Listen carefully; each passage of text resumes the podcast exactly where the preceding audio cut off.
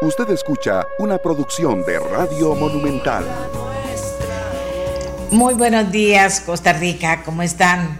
Yo aquí feliz de estar con ustedes, de darle los buenos días. Vieran cómo me llamó gente ayer diciéndome, doña Amelia, tantos años, toda la vida, toda la vida de estar presentándoles, porque con don Rodrigo Furnier hicimos el primer programa matutino de noticias que se llamaba Buenos días, Costa Rica. Y entonces, desde entonces, presento, me quedé presentando las mañanas, el mediodía, pero las mañanas hasta el día de hoy. Y me encanta decir buenos días, Costa Rica, ¿verdad? Bonitos tiempos y bonita experiencia, totalmente fuimos innovadores en ese campo y miren usted hasta dónde ha llegado la historia, ¿verdad? Bien, así que luego de saludarlos, les cuento que dice ameliarueda.com que Rusia afirma que su vacuna Sputnik 5 contra el COVID-19 es eficaz en un 95%. El Fondo Soberano Ruso afirma que tendrá un valor de 10 dólares, mientras para los ciudadanos rusos será gratuita. Rusia así lo afirmó hoy y se trata de resultados obtenidos con voluntarios de 42 días después de la inyección de la primera dosis, indicaron en un comunicado el Ministerio Ruso de Salud y el Fondo Soberano Ruso, que está implicado en el desarrollo de la vacuna. Sin embargo, no explicaron cuántos casos se usaron en los cálculos. Bueno, a 10 dólares Alabada por el presidente Vladimir Putin, Rusia apenas ha explicado la documentación científica de esta vacuna, pero sus creadores reiteraron hoy que los datos de la investigación serán publicados dentro de poco en una de las principales revistas médicas del mundo y revisado por los pares. Ya se acuerdan de eso, ustedes saben mucho. Ahí en ameliarueda.com está toda la información de vacunas que usted quiera ver y todos los tipos de vacunas que están en estudio para que usted esté bien informado, porque el tema de las vacunas será todo un tema en los próximos días y, sobre todo ya aportas de que las potencias que han desarrollado esto están anunciando los porcentajes de efectividad luego de estarla probando y algunos dicen ya en los primeros días de diciembre estará tal y la otra cual, en fin vacuna contra el COVID-19, noticia del mundo esta mañana que compartimos con ustedes al inicio. Como les dije, ahí en ameliarueda.com, léala, véala y tenemos video, tenemos apoyo infográfico para que usted pueda estar exactamente informado, excelentemente informado. ¿De acuerdo? Bien, y seguimos con lo que tenemos para ustedes hoy. Ayer fue un día de muchas llamadas telefónicas. La gente quería hablar, la gente quiere referirse al tema de la mesa de diálogo del gobierno. Eh, bueno, y debo decirles que no fue recibida como se esperaba, incluidos los sectores que participaron, dicen, ¿cómo? ¿Cómo? Ahí la metodología no ayudó a que pudiera salir adelante excelentes propuestas que quedaron a mitad de camino. Eh, también mucha gente opinó de la participación de los diputados, muchísima gente de la participación de los diputados, entonces tomé una decisión. Pero déjenme decirles, hablando con el COVID, que hay una información que es válida para todo el mundo. En restaurantes, cafeterías y fiestas donde se super contagia el COVID. No se contagia, se super contagia el COVID. Investigación mundial. Así que, señoras y señores, tomen previsiones. Nadie tiene que cerrar un restaurante, nadie tiene que cerrar una cafetería, pero sí tienen que ser hiper exigentes en los protocolos. El protocolo del muchacho o la muchacha que llega y le dice, el protocolo suyo con la mesa, eh, eh, exigir que tengan, ojalá se la limpien ahí antes de que usted se siente, con los cubiertos, o sea, todo, con los vasos, con todo. Que no soy una exagerada, sí soy una exagerada, pero esto es una situación en el que dice el mundo que es donde se contagia más la gente restaurantes, cafeterías y fiestas. Y ras, me quito la mascarilla y comienzo a hablar y ya está. Aparte, Si yo estoy pegado y aquí otro está pegado y otro está pegado y aquí otro está pegado, todos hablando, qué maravilla. Un cielo lleno de COVID, ¿verdad? Lugares cerrados, evite hasta donde sea posible, siempre y cuando usted entre y estén guardados los protocolos. Yo insisto en los bancos, como me ha tocado ir, yo insisto en los bancos, en que la gente en general y los que están en las puertas de los bancos no están cuidando como se debe. No están guardando el metro y medio, no lo están haciendo. Y me parece que en los bancos hay aire acondicionado, entra un gentío, aunque vaya con mascarilla, y entonces deberían tener toda la atención que se deba. Me parece a mí. En cualquier lado que uno vaya, es que como ahora he salido, me doy cuenta y dice uno, ya les dije que hay gente que se enoja porque uno les dice, tienen por favor que guardar la distancia, guárdela, ¿verdad? Entonces eh, eh, eh, hay que llamar la atención, la verdad, hay que llamar la atención. Y aquello de los horarios especiales para la tercera edad en que están, y, no respetan no respetan, no respetan, pero en fin, ahora doble esfuerzo porque se anuncia la segunda ola aquí en Costa Rica y eso que la gente no ha salido a hacer compras de Navidad y eso que la gente no ha salido a la playa a fin de año, eso que todavía no ha pasado.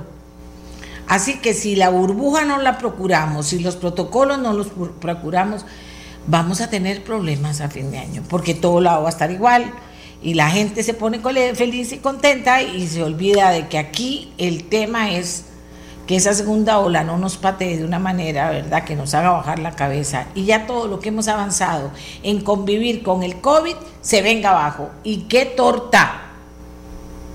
¿Y qué torta? Otra cosa que todavía no entiendo es, conozco, diría casi que a cientos, y me comunico con miles de personas que están haciendo el teletrabajo perfectamente. Pero no entiendo todavía por qué hay oficinas de gobierno o inclusive privadas que uno llama al teléfono nunca contesta, jamás contesta. Y dice, pero ¿cómo si se supone que todo el mundo está trabajando, aunque sea teletrabajo? Y manda un correo y duran las horas del mundo. Pero ¿cómo si se supone que están haciendo teletrabajo? Y son los únicos que están ganando.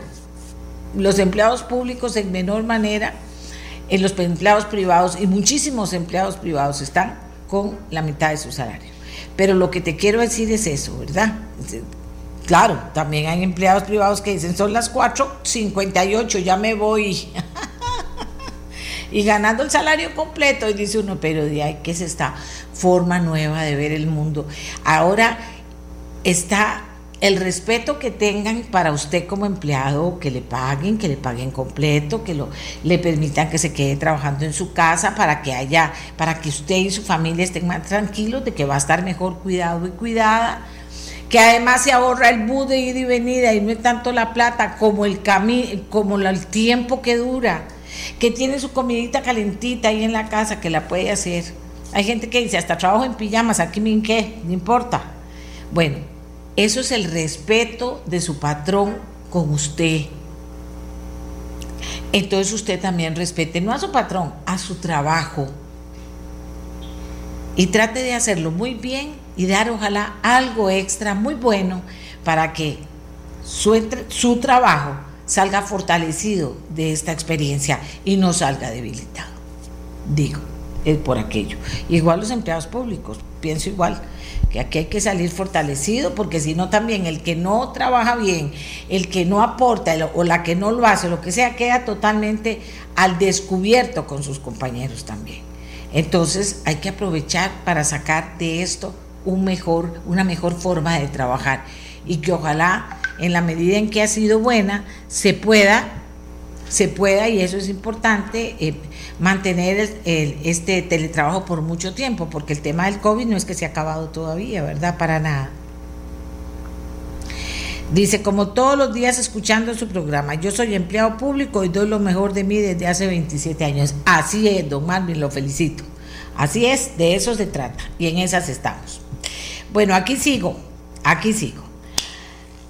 Funcionarios públicos que pidieron bono proteger sin tener derecho usaron, eh, fueron 55, subieron, mejor dicho, subieron de 155 cuando inició esta historia a 4.753 en tres meses.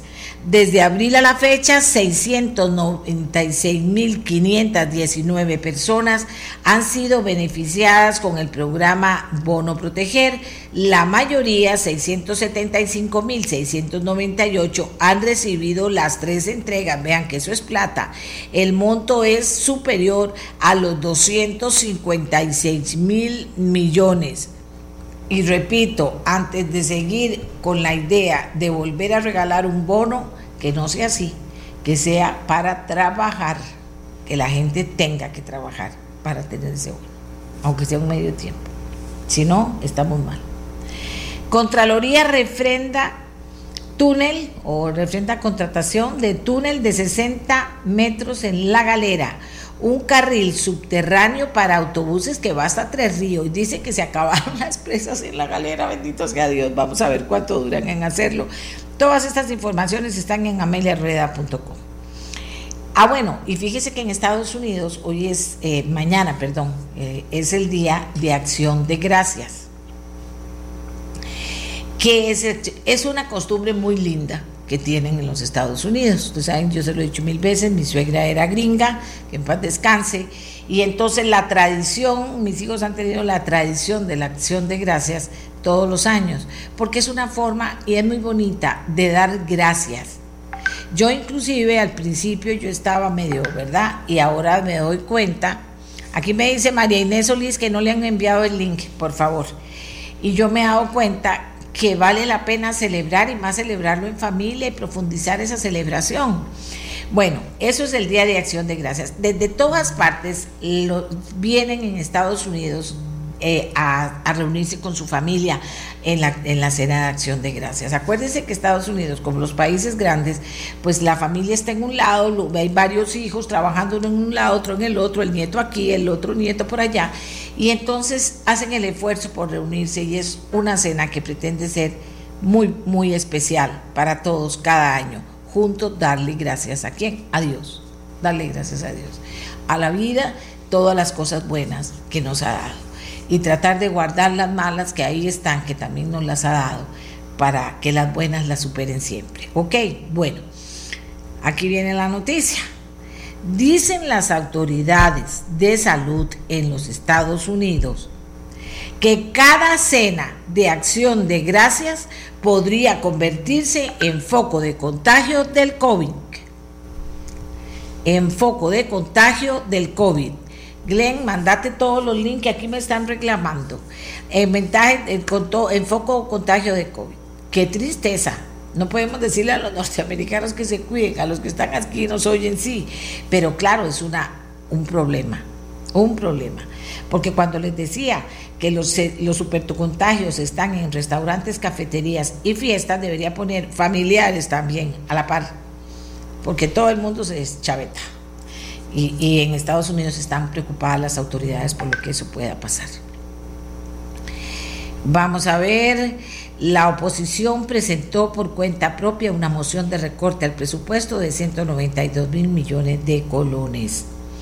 Las universidades tienen la potestad de exigir que sus estudiantes enciendan el video y el audio durante la realización de pruebas virtuales, dice la sala cuarta, en respuesta a José Fernando Garro, quien cursa primer año de la carrera de gestión integral de recurso hídrico en la Universidad de Costa Rica y que presentó el recurso porque aseguró que su casa no contaba con áreas privadas en las que se sintiera cómodo para mostrarla en un entorno universitario. Bueno, la sala cuarta le dijo no, solo resuelve la universidad y resuelve que haya audio y que haya video. Así está. Eh, bueno, y también se manifestaron los magistrados de la Corte Suprema de Justicia. Nueva versión de empleo público requerirá mayoría calificada en la Asamblea porque afecta al Poder Judicial. Así vamos. ¿Qué les puedo decir? Que, hoy no... Mm, en la tarde ya me resolví, ya me, decidí para ver cómo íbamos a hacer el programa. Voy a llamar a diputados. y también a un técnico economista que estuvo en la mesa de diálogo. Porque como les digo, y ustedes lo ven en los diferentes medios, hay una parte muy, muy importante de sectores de opinión que dicen esta mesa no nos dio lo que esperábamos. Hay sectores que dicen es que no nos dejaron, no pudimos seguir adelante y salir adelante con cosas que pretendíamos hacer. En fin, que, la, que ahora la mesa de diálogo, porque hay también todas las interpretaciones, qué se logró, qué no se logró, qué viene ahora, pues viene ahora que los diputados en la Asamblea Legislativa nos digan qué viene ahora para cada uno de ellos y para su fracción. Ya lo vieron, ya se sentaron, ya saben qué viene ahora. Lo que va a mandar la presidencia, ya la presidencia habló con ustedes y les dijo que va a mandar, o qué tienen ustedes de agenda todavía para poder decir Costa Rica, también trabajamos para que usted recuperara empleo eh, en esta reactivación, en proyectos que provoquen reactivación económica, estamos en salario, en salario, en toda la materia de empleo público, estamos listos ya para tocar esa materia y para legislar en ese sentido con valentía y con la bandera de Costa Rica en la mesa. Bueno, con la bandera de Costa Rica en la mesa es que le pedí a un grupo de diputados que participara con nosotros con la bandera de Costa Rica en la mesa. ¿Qué significa eso? Tres minutos cada uno para conversar, para dialogar, para procurarse opinión unos al otro, unos a otros, para que finalmente nos digan cómo lo ven ellos. Y luego vamos a hablar con este técnico economista para que nos diga qué, que estuvo en la mesa, qué se espera y qué podrían hacer los diputados para ayudar en este esfuerzo que también nos decía ayer el economista don Gerardo Corrales, nos decía, el presidente dijo que vamos con el Fondo Monetario Internacional. O sea, eso no está en discusión, vamos con el fondo y con una propuesta al Fondo Monetario Internacional, porque todavía las cosas siguen como en una nebulosa. ¿Qué piensa un grupo de diputados que son proactivos, que responden, que quieren comprometerse con los costarricenses, que quieren y que yo quiero que ustedes los conozcan, que los oigan, que, que digan, mira, tal piensa así, tal otro, o que digan algo en la que está el reto para los diputados. Mira vos, qué farsante, dijo una cosa y es otra, porque eso es lo que ha causado que esta asamblea, que no había comenzado tan mal para la gente en opinión pública, digo, se haya devaluado tanto, porque no entienden cómo la gente dice una cosa, los diputados dicen no estoy de acuerdo y después terminan votando. Y cómo al final el gobierno ha sido el que ha dirigido la, eh, eh, cuando le interesa algo, pues el que ha manejado el tema hasta esta parte final en la que se han plantado los diputados, la oposición, frente a lo que es la, el presupuesto 2021, pero hay muchas otras cosas más que están en la mesa. De eso vamos a hablar hoy, ¿ok? Entonces vamos a hacer nuestra primera pausa y yo les voy a preguntar a ellos. A tres minutos, si lo hacen dos, mejor todavía. Y vamos a dar varias rondas, porque eso nos permite dar varias rondas entre los diputados. ¿Qué sigue ahora? Y luego que los escuchemos a ellos, vamos a hablar con un economista técnico, don Gerardo Corrales, que le agradezco mucho que nos haya aceptado porque él estuvo ahí. Y desde el principio dijo, aquí estoy, estoy aquí. Entonces, que él, después de oírlos a ellos y en virtud de lo que escuchó en la, en la mesa de diálogo, pueda aportarnos. Esa es una. La otra es que hablé con don Fernando Fait, presidente del diálogo o del foro multisectorial convocado por la Asamblea de Trabajadores del Banco Popular. Y nos dijo, me dijo a mí, que ellos están terminando su propuesta, que todavía tiene que ir a la plenaria, que están ajustando, ajustándola muy bien, que vaya a la plenaria y recuerden que unos, ellos van a mandar una propuesta para la asamblea y una para el gobierno, ¿verdad? En lo que cada corresponda. Y entonces eh, yo le decía, ay, ojalá que, estuviera, no está, no, porque yo hubiera querido obtenerla hoy en el programa para ver en qué punto, si se encuentran en alguno, con claridad y seriedad, están eh, ambos, ambos foros, porque no hay que desconocer el esfuerzo que se hizo en esta Asamblea de Trabajadores del Banco Popular, ¿ok? Hagamos la pausa, hagamos la pausa. Por favor, cuidémonos todos, porque si no el COVID nos va a patear duro. Cuidémonos todos. Hacemos la pausa y venimos. Carlos Ricardo Benavides, Marínez Solís, Warner Jiménez, Pablo Heriberto Abarca, Silvia Hernández, Eric Rodríguez, Soy la Rosa Bolio, Jonathan Prenta, Duarte Muñoz, Yorleni León. Tenemos gente que quiere conversar con ustedes, Costa Rica, que ustedes los escuchen sobre qué viene ahora y estará don Gerardo Corrales cuando ellos terminen conversando en relación a lo que ellos han señalado y desde la perspectiva de una mesa de diálogo, finalmente cuando no se logran un montón de cosas, qué expectativa hay sobre qué cosas podrían lograr si los diputados en la Asamblea Legislativa. Esa es la dinámica. Hacemos una pausa y cuando regresemos conversamos con ellos. ¿Les parece? Gracias Costa Rica por estar con nosotros, por apoyarnos. Por favor, aunque los aburra, cuídense mucho, demasiado, con el COVID y con todo. Ya volvemos. Hay a diputados que están esperando que los contacten. Vamos a ver, aquí Glenn te vuelvo a mandar el teléfono porque el señor me está hablando a mí por ese teléfono, quiere decir que ahí está ese teléfono. Si me haces el favor, si no, comunícate vía WhatsApp con él y le explicas si tienen algún problema, porque él está totalmente conectado. Ok. decía, les decía que eh, tenemos a los diputados, tenemos varios diputados, muchos, otros no contestaron. Los jefes de fracción les voy a decir una cosita. Yo no sé, hay unos que yo no sé si porque están muy grandes o medianamente grandes o lo que sea, jamás abren el, WhatsApp, ¿verdad? Jamás. No lo contestan tampoco. No lo abren, ni siquiera lo abren. Y uno ve, fue anteayer a las 2 de la tarde que estuvieron y lo abrieron y después no más. ¿Eso es un problema o es que no quieren opinar? Liberación y el PUS se sacan la lotería, ¿verdad? No hay manera de conversar con ellos, no hay manera. Y resulta que los jefes de fracción son los que andan ahí con las negociaciones. Entonces dice uno, de quién sabe qué pasa. Pero en general, cuesta muchísimo con los jefes de fracción. Y a mí eso me, me, me le digo, ¿qué diferencia cuando hicimos las mesas de trabajo? ¿Qué jefes de fracción había ahí? Pero ahora, fatal. Don Carlos Ricardo Benavides está con nosotros, está Wagner Jiménez, ya lo vi, está Pablo Heriberto Abarca, ya lo vi, está doña Silvia Hernández, doña Zoila Rosa Bolio está por teléfono, está Jonathan Prendas, me falta Yoleni León, Walter Muñoz, no vi a Eric Rodríguez Esteller todavía, pero comenzamos con ellos. Don Carlos Ricardo, ¿qué sigue ahora? Bien claro, tres minutos máximo, sujeto, verbo y predicado, para que demos varias vueltitas. Buenos días a todos y comienza don Carlos Ricardo. También está don Gerardo escuchándolos y participando. Adelante. Ah, y Ana, Lucía Delgado también está. Ok, ah, no, ahí veo, ahí me están un montón. Vamos a ver, Marinés Solís también. Don Walter Muñoz también. Ok, don Carlos Ricardo, comienzo con usted o, que Costa Rica lo escuche. ¿Qué viene ahora? ¿Qué sigue ahora? Muy buenos días, doña Amelia. Saludos a los compañeros eh, del foro aquí. Eh, hay quórum, diría yo. Hay total quórum. A, don Gerardo Corrales también. Doña Amelia, eh, aquí se trata de ganar tiempo, de no perder más tiempo.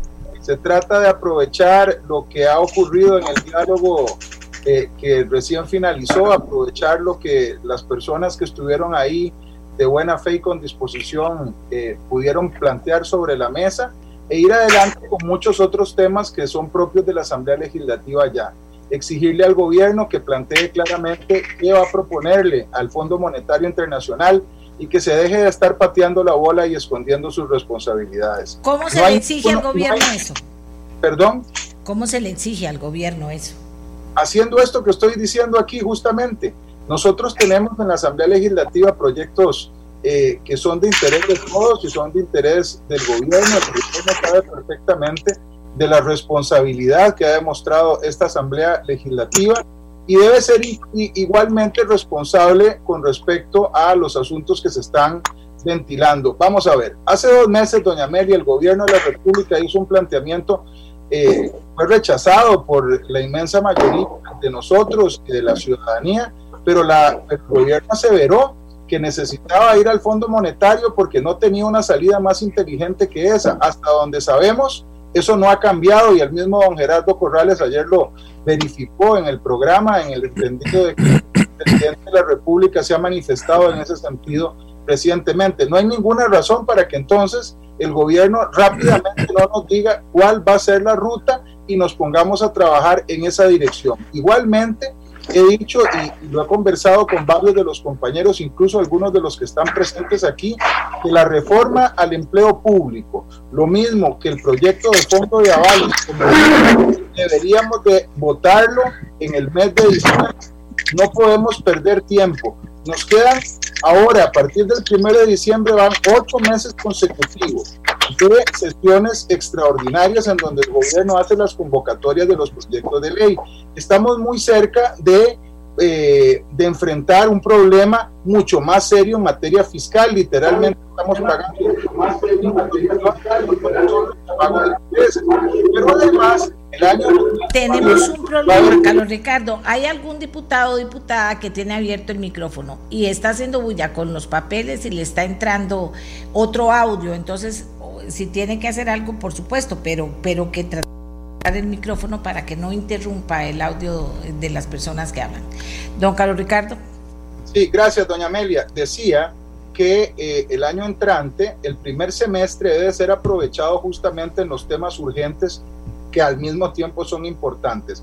Atender el tema de la reanimación o de la reconstrucción económica y atender el tema fiscal. Eso es lo urgente. Ojalá el gobierno sin distractores, que pudiéramos dedicar los primeros seis meses del año, igual que este diciembre, a los temas que atañen a la agenda fiscal y al tema de la recuperación económica, que podamos trabajar enfocados en eso, incluyendo el cumplimiento de aquellos aspectos que se hayan acordado con el fondo para poderle dar contenido económico eh, a los presupuestos de la República y entonces poder avanzar hacia una recuperación que todos estamos esperando para que haya condiciones para generar empleo y para generar muchísima más productividad. Eso es básicamente, doña Amelia, lo que yo pondría en la mesa de primero. Ok, Wagner Jiménez, adelante. Muchas gracias, doña Amelia. Muy buenos días. Saludo especial para mis compañeros, compañeras, señor economista, don Gerardo Corrales. Muchas gracias.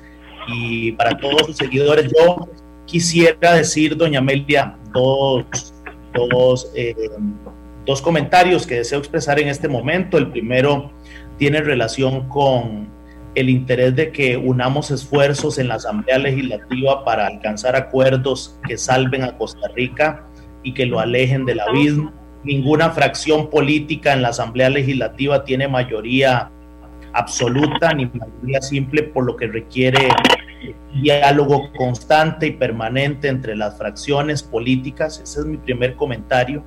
Y el segundo, doña Amelia, tiene relación con eh, los resultados de la, de la mesa de diálogo multisectorial. Yo creo que la mesa de diálogos multisectorial nos puede dar insumos muy importantes en los acuerdos, pero me parece que son más importantes los insumos en los que no hubo acuerdo porque suman más para poder plantearle una propuesta seria, formal al Fondo Monetario Internacional. Yo rápidamente quisiera mencionar algunas de las propuestas que no fueron aceptadas, por ejemplo, la renta de capital, la eliminación de la exoneración de renta al salario escolar, la eliminación de exoneración de renta a las grandes cooperativas, la eliminación de exoneración de renta a la caja de Ande, a la Junta de Protección Social, a la Sociedad de Seguros de Vida del Magisterio Nacional. No hubo acuerdo en la venta de activos, en la venta de VIXA, en la eliminación de cargas para fiscales, en empleo público. Tampoco hubo acuerdo en eh, otras áreas. Bueno, y tampoco veo un acuerdo de que la mesa multisectorial esté esté en consonancia para negociar con el Fondo Monetario Internacional. En fin, a mí me parece que hay, un, hay una lista de propuestas que hoy, doña Amelia, compañeros, eh, no fueron parte de, la, de los acuerdos de la mesa multisectorial, pero que le corresponderá al gobierno plantearlas para que nosotros las podamos discutir en la Asamblea Legislativa. Me parece que esos son mis dos comentarios de inicio. Eh, don Pablo Heriberto Abarca del PUSC. Muchas gracias, doña Amelia. Un saludo a los compañeros y a los costarricenses. Vea, yo, al, igual que ayer, sigo creyendo que el ejercicio que se realizó es valioso, pero muy tardío. y además en el entendido de que habían jugado escondido en hacer una primera propuesta para el Fondo Monetario, que entiendo que siguen jugando escondido con una versión 2.0 y al final no se está construyendo una agenda aquí, donde tomamos las decisiones, en la Asamblea Legislativa. He insistido en la importancia de una agenda independiente, independiente del Poder Ejecutivo, no, no necesariamente excluyendo al Poder Ejecutivo, pero sí que sea independiente en términos de que hay proyectos que al Ejecutivo no le interesan y que en Siberia de ocho meses que vamos a tener va a ser indispensable que entiendan que es necesario avanzar en unas iniciativas aunque ellos no les convenga o no estén de acuerdo. Y eso me parece que es sustancial. Hoy arranca, hoy es un día clave para demostrarle al país si la oposición está dispuesta a tomar decisiones o no en términos de aprobar una moción de consenso y ejecutar una rebaja eh, sustancial al presupuesto del 2021 y también en la siguiente semana o a lo largo de esta semana también están proyectos de vital importancia antes de, entrar a Siberia. Y eso me parece que eh, es el primer paso de una cosa que debería construirse, que mencionó don Carlos Ricardo y que yo he venido insistiendo desde, desde hace mucho tiempo. Ese cronómetro de proyectos de ley en nivel de importancia y en nivel de urgencia que deberían estar cronometrados en diciembre, en enero, en febrero y en marzo, que también deberíamos encontrar mesas de apoyo técnicas de, parte del gobierno para concretar empleo público. Yo quiero recordarle a los costarricenses, empleo público se empezó a, mover porque empezamos a insistir muchísimo en que estaba postergado durante año y medio y, estaban pateando la bola. Bueno, ya se concretó un dictamen.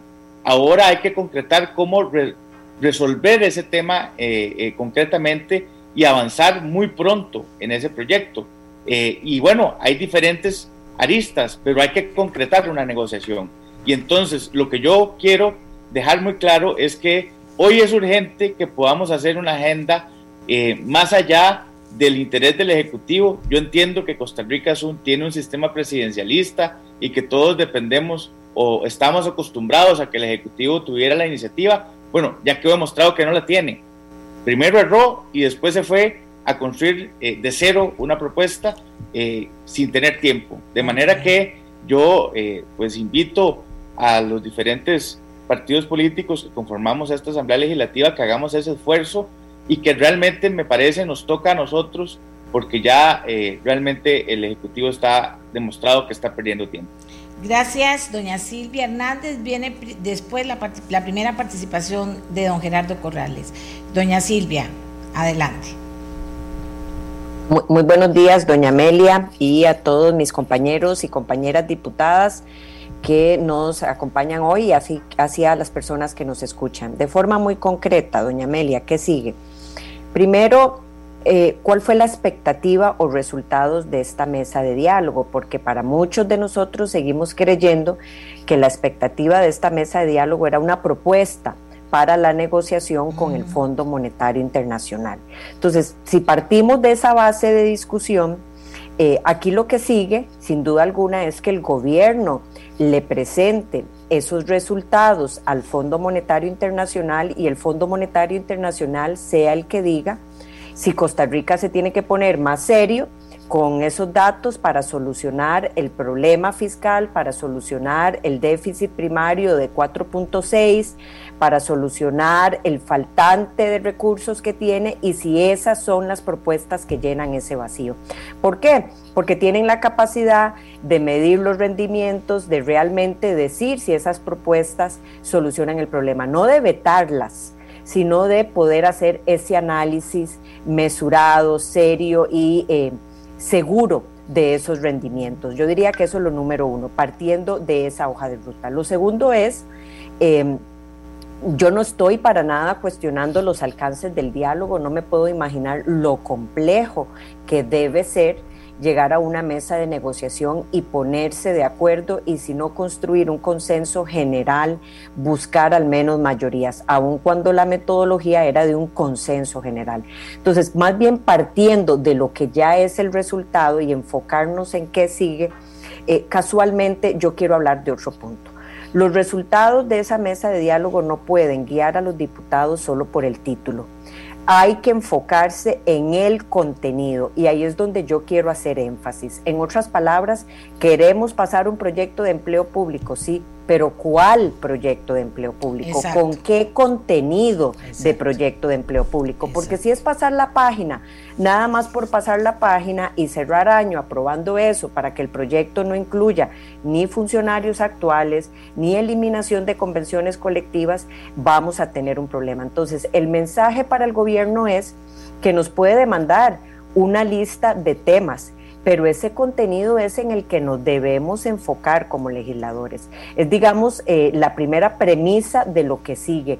El, no va a ser la primera vez que los diputados le enmiendan la plana a un gobierno solucionando, cambiando o modificando mucho del título para, para, que el contenido más bien le haga honor a ese título. Entonces yo también creería que esa es una segunda premisa vital para esto. Y tercero, para ser muy concreto, el gobierno se sometió, en el buen sentido de la palabra, a la necesidad de dialogar. A la Asamblea Legislativa llega a negociar y esa es la página que sigue. Eh, acabamos con, esta, con este diálogo y en la Asamblea Legislativa, insisto, lo que corresponde ahora es negociar. Aquí esperamos una vez más ese trabajo preciso de letra menuda que le corresponde como mínimo al ministro de la presidencia y sumado así a todos los demás del Ejecutivo de una necesidad de negociar para que sucedan los acuerdos, los alcances, los votos necesarios para todo lo que viene. Entonces yo creería que como mínimo tenemos esas tres premisas de si aquí estamos partiendo de que el gobierno sigue con un interés de ir a negociar al Fondo Monetario, yo lo veo inevitable. En segundo, cuál es el contenido más allá de los títulos de esas propuestas que tenemos que caminar en la Asamblea Legislativa y donde debemos poner el énfasis y hacer una vez más el recordatorio que parece se olvida que en la, en la Asamblea no, no persiste la misma metodología del diálogo. Ahora el gobierno tiene que eh, de alguna forma amarrarse o, subirse las mangas y ponerse a, eh, a, ponerse a trabajar con la Asamblea Legislativa. Yo diría que en términos generales eso es la expectativa de lo que sigue para cerrar año y para, para lo que viene con la negociación con el fondo. Finalmente, doña Amelia, yo no le robo más que 20 segundos para decirle que no olvidemos que el canal de comunicación por un tema de división de competencias, por un tema de roles, no lo tiene la Asamblea Legislativa con el Fondo Monetario Internacional. Eso lo tiene el Ejecutivo, eso lo tiene el gobierno, eso lo tiene Hacienda, eso lo tiene el Banco Central y eso lo tiene Mideplan. Por eso el gobierno no puede ni se le han acabado sus competencias y tareas si queremos seguir construyendo alguna oportunidad ante el Fondo Monetario Internacional. Ellos son los únicos que tienen esa división de competencias, esos, esos requisitos para poder negociar con el fondo y que nos digan realmente si eso es lo que va a seguir o no. En septiembre el gobierno presentó una propuesta que aquí se criticó como desbalanceada. Aquí me refiero a nivel país, desbalanceada, desproporcionada, cargada de impuestos, porque decía que requería la plata. Ahora, de un plumazo y mágicamente, el gobierno dice que ya no tiene grandes necesidades de financiamiento, grandes necesidades de ingresos en cuestiones de dos, tres meses. ¿Qué pasó? Eh, ¿Significa que ya no vamos al fondo? Bueno, yo creo que esa es la primera respuesta sobre la mesa que el gobierno debe asumir. Gracias Silvia. Don Gerardo Corrales, entre ese montón de opiniones de diputados comprometiéndose con una atención bonita de la gente, muchas gracias a todos los que están opinando y a los que están participando. Don Gerardo. Buenos días, señores y señoras diputadas. Doña Amelia, muchas gracias por la oportunidad. Yo lo dije en, en la mesa de diálogo, dicen que el primer economista no fue Adam Smith, fue Cristóbal Colón porque salió sin saber a dónde iba, nunca supo dónde llegó, supuso que eran las Indias y siempre viajó a costas del Estado. Entonces mi llamado a los señores diputados, señoras diputadas, es que no sean Cristóbal Colón, que se planteen nomás de arranque cuál es el norte, a dónde quieren llegar, porque parte del problema, la mesa fue ese. No sabíamos claramente y cada uno suponía distintos puertos de llegada. Aquí es muy claro, hay un déficit primario este año de casi cinco puntos. Las propuestas de la mesa acordadas, aunque se dan en distintos años, da si acaso dos puntos. Ahí hacen falta tres puntos del PIB. Y la deuda hay que bajarla. Está en 70% este año, hay que bajarla entre 8 y 10 puntos. Y luego está el tema de la reactivación económica. 4% de contracción del PIB y un desempleo directo de 23% y un subempleo de 20%. Un millón de costarricenses sufriendo por problemas laborales. Entonces sería importante poner un tacómetro en ese edificio que tienen ahora para que cuando el Ejecutivo presente las distintas propuestas exijan rendimientos. ¿Cuánto mueve las agujas? Y ahí lo más importante de la mesa es que les quedó la cancha marcada. Como decía don Wagner, hay una serie de propuestas acordadas, pero también hay propuestas no acordadas, tanto del lado de los impuestos, y están los argumentos en pro y contra, por ejemplo, impuestos a zonas francas, impuestos de renta mundial, impuestos a la riqueza, impuestos al patrimonio, el IVA a pobreza, la renta global, rentas de capital, como del lado de los gastos. Eh, la ley de empleo público, el tema de la ley de contratación administrativa, el salario escolar, las anualidades, la regla fiscal, la apertura del capital de Banco de Costa Rica, de Colby, de Lins, etcétera, etcétera. Y cada una de esos planteamientos, como gran ventaja, creo yo, o gran agregado de la mesa, tiene ya cuantificación. No pueden venir a decir que no hay una cuantificación que fue hecha por técnicos tanto del gobierno como de los distintos sectores. Y a nivel de la reactivación económica hay planteamientos de temas de financiamiento, simplificación de trámites, costos de energía, contribuciones sociales, red de cuidado, clusters, conectividad. Hay toda una serie ahí que los mismos sectores plantearon de acciones que ayudarían a reactivar el aparato y que tengan en cuenta que ya se han perdido 800 millones de dólares de reservas monetarias internacionales sosteniendo el tipo de cambio, el precio de los títulos cayó de 17 puntos y tenemos entre nosotros a las agencias calificadoras. Si la Asamblea Legislativa y el Poder Ejecutivo no dan señales claras en estas semanas de que hay disposición a hacer cambios, a tomar acciones por encima de criterios electoreros del año 2022 o criterios partidarios, sino poniendo de frente el sentimiento costarricense, señores, vamos a estar en las puertas de una reclasificación que nos va a llevar a la misma categoría de la República del Congo, el Congo, Zimbabue, Angola, Mozambique, Surinam, Belice. Eso es lo que nos espera, con tasas de financiamiento que superarían el 12%, 15% en dólares. Yo no quiero eso para mi país y por eso un llamado a la responsabilidad que asumen ahora tanto el Poder Ejecutivo como los señores y señoras diputadas. Gracias, don Gerardo. María Inés Solís, Partido Unidad Social Cristiana. Muchísimas gracias, doña Amelia. Muy buenos días para todos mis compañeros y compañeras, a don Gerardo y a todas las personas que nos están escuchando esta mañana. Doña Amelia, eh, don Gerardo decía algo muy interesante y era, él hablaba sobre el norte hacia el cual se estaba eh, trabajando, hacia el cual estamos yendo. A mí me parece que justo lo que faltó en la mesa de diálogo fue ese norte, o más bien, el, o, no sé si más bien el gobierno lo tenía demasiado planificado ese norte.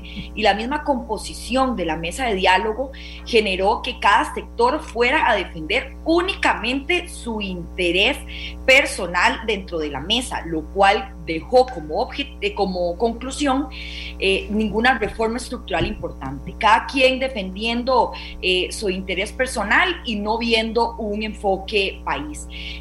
me parece increíble que de esta mesa de diálogo no salieran medidas estructurales, que es lo que está requiriendo nuestro país en este momento. Son puras eh, curitas lo que se pusieron, eh, ver cómo vamos resolviendo poquito a poquito, ir pateando la bola para que el problema mayor le quede a otro más. A mí eso me genera muchísima preocupación y además que me deja sin ninguna claridad hacia qué es lo que el Ejecutivo va a venir a hacer luego con la Asamblea Legislativa, qué es lo que el Ejecutivo va a hacer ahora con el Fondo Monetario Internacional, qué es lo que estaba haciendo, hacia dónde vamos y cuál es la línea que va a llevar el gobierno.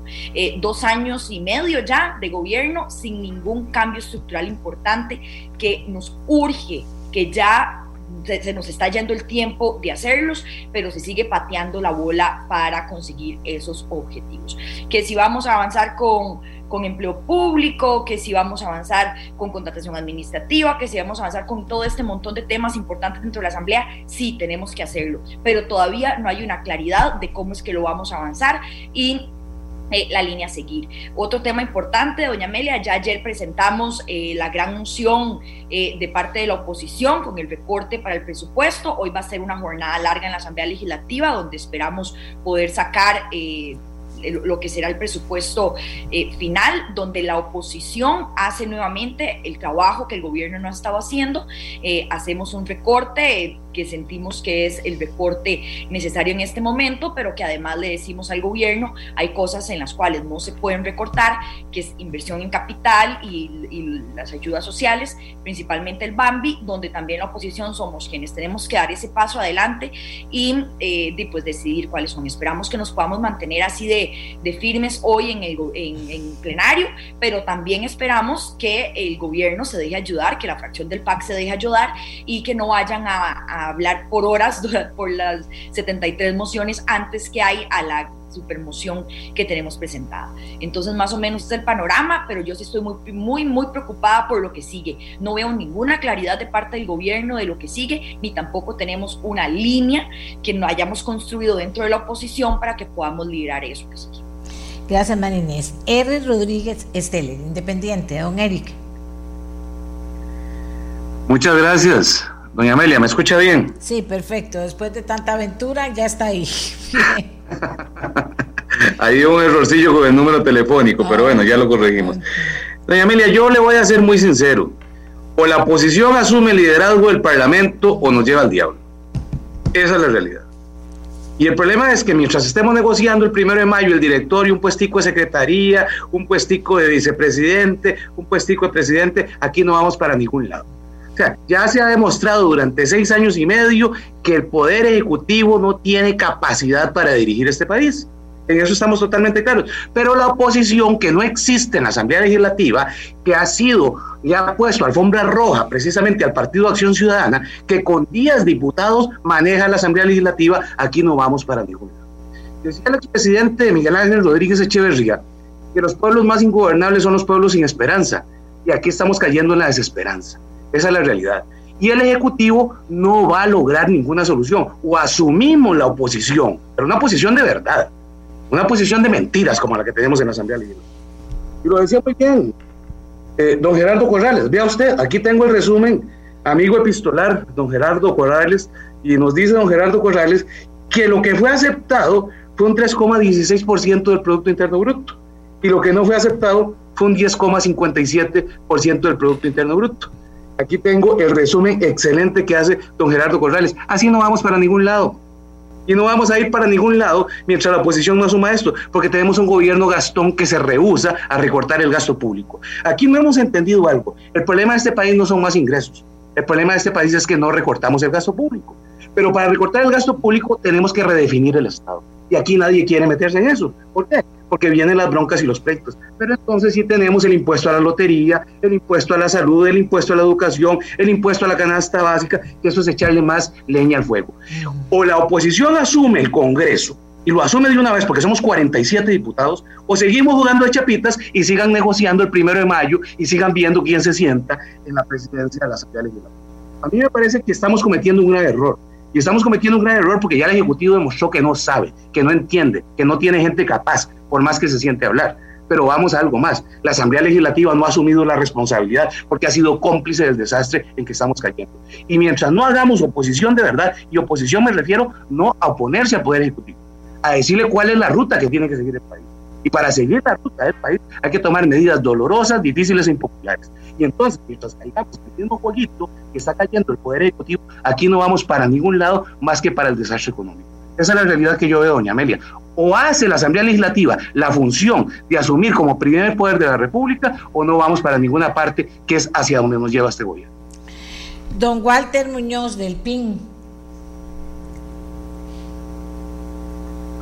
Don Walter. Muchas gracias, doña Amelia. Sí, muchas gracias, doña Amelia. En primer lugar, decirle que lo que sigue, en primer lugar, tiene que ser la construcción de una agenda de la Asamblea Legislativa una agenda que debió haber estado desde hace dos años y medio donde realmente veamos los temas de interés de la ciudadanía y los intereses, los intereses de este país. Me parece que de la mesa de negociación se sacan dos cosas importantes. Es una propuesta desarticulada y no tiene un contenido verdaderamente eh, acorde con la necesidad. Está totalmente deshumanizado y no toma el concepto de cuáles son los verdaderos problemas que está viviendo Costa Rica.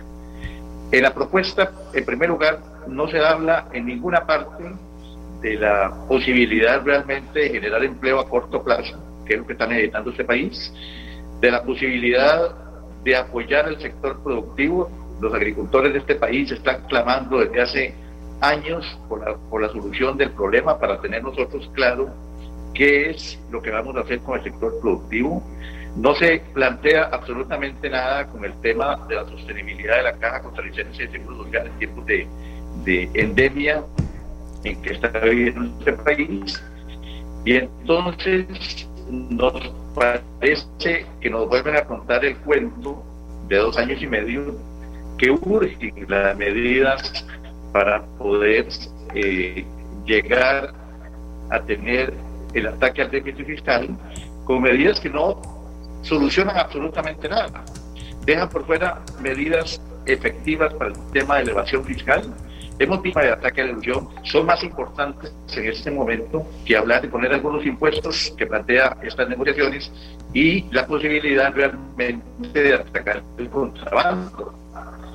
Desde ese punto de vista, me parece que estamos hablando de porcentajes altos del Producto Interno Bruto, a la vez que eh, hemos venido comentando la posibilidad real de tocar tema menciona absolutamente nada en el informe de la posibilidad de comenzar a discutir en la Asamblea Legislativa los informes que vienen a crear un ambiente de confianza en el pueblo, como el tema de las mujeres de Panamá, como el tema del cementazo, como el tema de ataque realmente a la corrupción.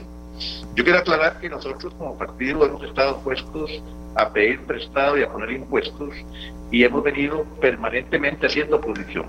Ahí creo que el PIN sale con, con la frente en alto de poder haber planteado una serie de propuestas y además de la posibilidad real de negociar la deuda interna.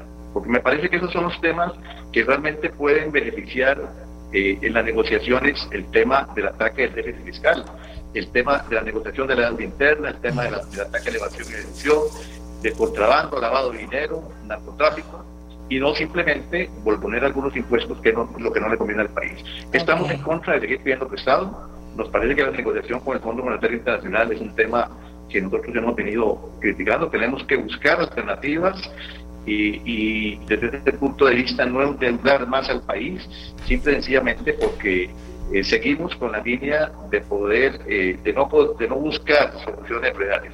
Finalmente, debo decirle que me parece que esas negociaciones dos años y medio después del inicio del gobierno son tardías, pero nosotros estamos dispuestos a coger algunas recomendaciones de estas para construir una asamblea, una, una negociación, una agenda, siempre y cuando en, los, en esa agenda prevalezca proyectos de, de ataque al alto costo de la vida, hay proyectos de ley de generación de empleo, de reactivación económica y por supuesto el tema central de poder fortalecer las instituciones de Costa Rica lejos de desmantelar. Ok. Eh, eh, teníamos un problemita de audio, pero creo que se le escuchó bien. me falta terminar esta vuelta. Me falta doña Lucía, eh, doña Lucía Delgado y me falta Jonathan Prendas. Pero prepárense para la próxima. Pregunta. ¿Hay oposición o no hay oposición? Y ahí se me fue Carlos Ricardo Benavides, ¿dónde anda? ¿Hay oposición o no hay oposición? Sin votos ustedes no hacen nada, por más que ustedes digan, se está, se está haciendo algo concreto para decir, vamos a cambiar esta historia. O sea, porque si no, no se va a cambiar nada. Ya me están regañando todos los que están escribiendo. Eh, eh, seamos un poquito más concretos. O sea, se supone que todos están con una intención, pero más concretos. O sea, hay oposición para poder apoyar qué o no hay oposición y hay que construirla ¿Cómo? No sé. Pero sin los votos esto no camina. Y tampoco estén que claros que los votos están, no los veo. Vamos a ver, doña Zoila Rosa está por teléfono esperándonos. Adelante. Muy buenos días, doña Amelia, y a todos los radioescuchas. Yo he dicho, doña Amelia, que las mesas de diálogo son un buen ejercicio, pero a mí lo que me preocupa es que no veo cómo van a transformar esos acuerdos en proyectos de ley efectivos y eficientes, porque queda todo muy bonito en una carta de intenciones, todos llegaron a defender eh, su status quo, pero eso, de ahí, ¿cuáles proyectos de ley van a, a salir? Que sirvan, no proyectos de ley de fácil tramitación que no tienen ningún impacto, porque no estamos para jugar, estamos para tomar medidas fuertes. Por ejemplo, yo quiero hablar sobre el salario escolar. Conozco gente, aunque usted no lo crea, que a pesar de no tener hijos, parejas que trabajan en el sector público, que reciben salario escolar. Y la sala constitucional ha sido muy clara en decir que eso no es un ahorro. Entonces, son esos temas que tenemos que revisar. Es como empleo público que ya logramos integrar a los empleados actuales y futuros, no solo los este, futuros. Y la, parte de las convenciones colectivas la vamos a regular vía moción 137 cuando entre en plenario. Si nosotros no empezamos a tomar ese tipo de medidas, vamos directo al precipicio, don Gerardo. El señor Corrales fue muy, muy claro al decir que estamos al borde de un default, que tenemos que tomar las medidas, pero ya, ya no tenemos oxígeno, doña Amelia, no tenemos tiempo para jugar y lo que me preocupa es que tenemos que ir al Fondo Monetario y definitivamente no podemos ceder ante la famosa, entre comillas, ojo, entre comillas, democracia de la calle que nos amenaza que si hay algo con el Fondo Monetario, ellos toman la democracia de la calle porque son los verdaderos representantes. Entonces, muy concreto, ¿Cuáles proyectos de ley va a presentar el Ejecutivo ahora que empiezan extraordinarias? Y son ocho meses, doña Amelia, son ocho meses. ¿Cuáles proyectos de reactivación económica? Porque yo no he visto ninguno. Todavía seguimos con cáñamo y cannabis. El único que está en la corriente legislativa que generaría empleo e inversión. Nada más. Si usted se pone a revisarlo, no es porque sea mío, eso no tiene nada que ver. No es ego, doña Amelia, es práctica. Y ese proyecto sí genera empleo. Entonces, quiero ver 10 proyectos como el del cáñamo que va a generar empleo en un mercado seguro, en un producto que es cotizado, no esos experimentos o ocurrencias que pueden salir. Porque nosotros, si no generamos empleo, no vamos a salir, porque no es por medio del asistencialismo ni los bonos a proteger que vamos a salir adelante. Y cuando se habla ahí entre los acuerdos de un consejo social, se me para el pelo. ¿Qué están queriendo decir? Un instituto de social, eso me da horror, porque para mí la única manera en que un país sale adelante es trabajando, doña Amelia, trabajando, no con asistencialismo. Muchas gracias, doña Zoila. Eh, tenemos todavía yo, ah, en esta vuelta, ah, vamos a, hablar con Ana Lucía Delgado, Partido Liberación Nacional, Jonathan, y por ahí está Yorleni, que también queremos oír su voz. Yo creo que son diputados que saben lo que están diciendo. El tema es que nos muestran que como que el tema oposición, oposición organizada, de verdad, no lo veo por ahí, pero en fin, vamos con Ana Lucía. Buenos días y adelante días, doña Amelia. Un saludo muy especial a todos mis compañeros y mis compañeras diputadas, a don Gerardo Corrales y a todas las personas que nos escuchan siempre a través de su programa. Sí, efectivamente, el diálogo, el diálogo es viable, hay que reconocerlo. Sin embargo, las medidas, tal cual lo han dicho mis compañeros, que surgen precisamente de eh, estas mesas de negociación, son claramente insuficientes el gobierno sigue sin entender cuál es la urgencia que tiene el país en materia fiscal. Y a mí me parece que independientemente de las noticias que se han generado por parte de Hacienda recientemente, no tienen claridad del tema de endeudamiento y lo que puede significar esto, a pesar de que muchísimos especialistas en la materia lo han señalado. Las medidas que se gestaron en la mesa de negociación efectivamente en algunos casos son loables, legítimas, sin embargo, ninguna de ellas termina de completar el objetivo que requiere el país frente al Fondo Monetario Internacional. Un objetivo, doña Amelia, que ya lo habíamos hablado en su programa, me parece que hace ya algunos meses atrás y que fue firmado por don Rodrigo Cubero y por don Rodrigo Chávez, el exministro de Hacienda, en una carta de negociación que se hizo al fondo en el marco de la negociación del préstamo de financiamiento rápido. Y los resultados de esta mesa claramente eh, pues se quedan muy cortos. Casi todos son proyectos que ya están en la Asamblea Legislativa que por supuesto que hay que sacar. Y en eso es que está la oposición, ¿verdad? Muestra de eso es la ley de contratación administrativa, ahora nuevamente que tenemos que hacer un texto sustitutivo para el fondo de avales que tanto urge para las empresas, así como sacar el proyecto de jornadas que mantiene más de 60 mociones todavía en la Comisión de Asuntos Hacendarios. Una muestra de oposición es claramente lo que se dio ayer cuando 40 diputados y diputadas presentamos un recorte al presupuesto nacional. Doña Amelia, y este recorte no resuelve la situación fiscal y eso lo tenemos claros. Sin embargo, es la medida sensata de claridad oportuna que requiere Costa Rica y los mercados internacionales para entender que efectivamente si se tienen propuestas que son comprensibles, que son proporcionables, que tengan viabilidad política, efectivamente se puede construir una agenda, una agenda que por supuesto que está pendiente. Yo no he visto aquí al Ejecutivo trabajando lo que va a ser la agenda de los próximos meses. La conciencia que tenemos como oposición la tenemos nosotros como diputados y diputadas de oposición. ¿Me escucha, doña Amelia? Creo que se metió. Sí, le escucho. alguien que abre algo interrumpe a todos los demás y no le quita el volumen. Adelante, Ana Lucía. La propuesta que tiene que venir del Ejecutivo tiene que ser una propuesta con viabilidad política. Si no, de aquí no va a pasar más que de la entrada. Y además, las propuestas tienen que generarse para estabilizar las finanzas públicas. No pueden ser propuestas de corto plazo que lo que busquen es llegar nadando al 30 de abril del 2022, que es lo que estamos viendo.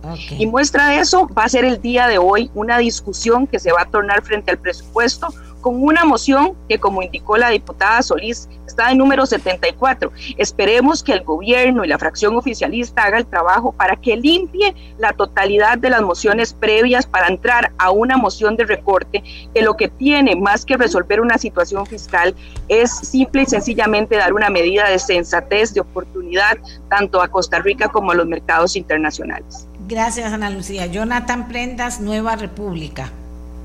Muy buenos días, doña Amelia, compañeros diputados, diputadas, don Gerardo, un gusto saludarle y a todos los costarricenses que están en sintonía.